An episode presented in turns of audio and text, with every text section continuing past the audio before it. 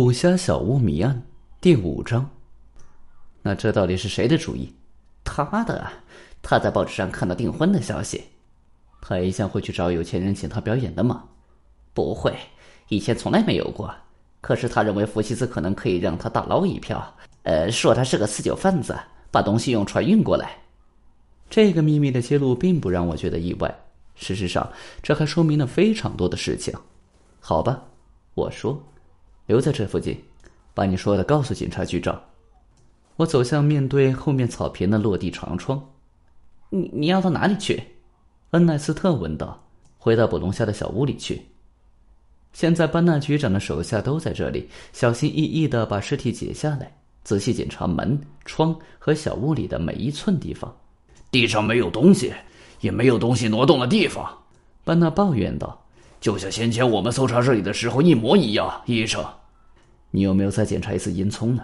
当然检查了，还有杜雷医生钉住的窗子，没办法再查下去了，这是根本不可能。菲利克斯·杜雷在门口和我们会合，我可能打开了窗子，朝他丢了把飞刀。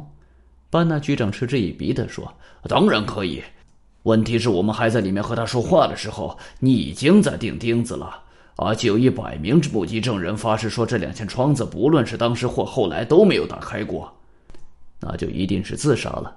多雷坚持道：“其他任何情形都不可能。”他拿起一根靠在小屋外的钓竿，用脚踢了个旧的捕龙虾箱子。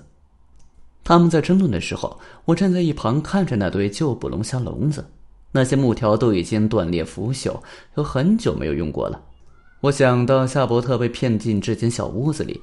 就像龙虾进到捕虾笼里一样，唯一不同的是，龙虾还活着，夏伯特却死了。我看见伊迪丝·杜雷沿着岸边走着，一只手安慰地搂着他的女儿。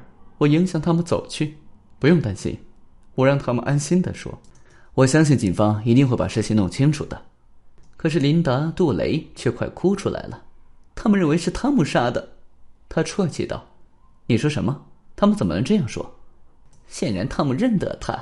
杜雷太太解释道：“我们不知道细节，可是班纳局长的手下现在正在盘问他呢。”我离开了他们，快步回到屋子里，急着想知道情况如何。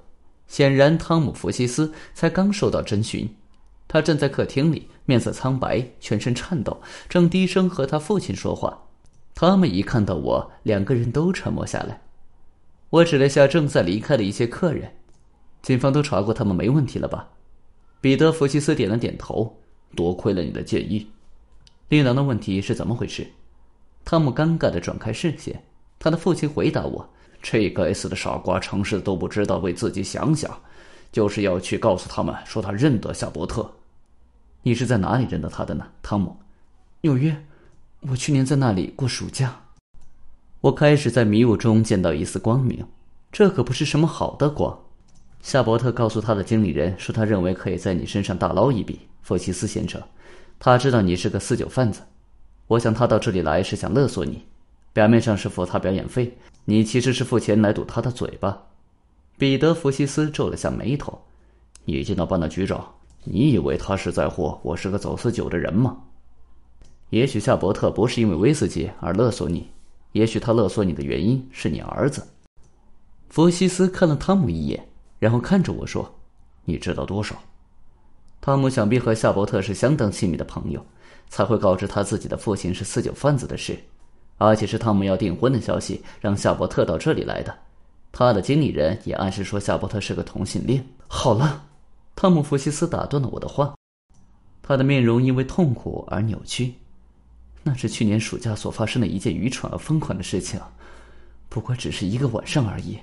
我事后难过了好几个月，我希望和琳达在一起，我希望可以把这件事情整个忘掉。夏伯特想要钱，彼得·弗西斯点了点头，五万美元的封口费。你怎么跟他说的？哈，告诉他我认得一些会把他封在水泥里沉到海底的家伙。这话把他吓住了，好像是吧？他后来没再提这件事，只谈今天的表演。那些都是什么时候的事？昨天晚上，还有别人在场吗？说这些话的时候没有。后来，菲利克斯和伊迪丝·杜雷才和我们一起谈用捕龙虾的小屋，来让夏伯特表演逃脱术。所以只有你和令郎知道勒索的企图。我转身问汤姆：“你把这件事都告诉警察了吗？”“大部分都说了，我没说我父亲威胁他的事。”“好吧。”我走了开去，而一些要离开的客人正朝我们这边走过来。其中一个是艾波，我已经由嫌疑犯名单上剔除了。我们就快动身了吗，山姆医生？啊，是的，艾波，快了。班纳局长出现在门口。好了，你医生到捕虾小屋去。还有你，彼得。妈的，我要让你们看看那花招是怎么耍的。你是说你知道是谁杀了他吗？我是说我知道他是怎么自杀的。本集已经播讲完毕，感谢您的收听，请您多多点赞评论。如果喜欢，请订阅此专辑，谢谢。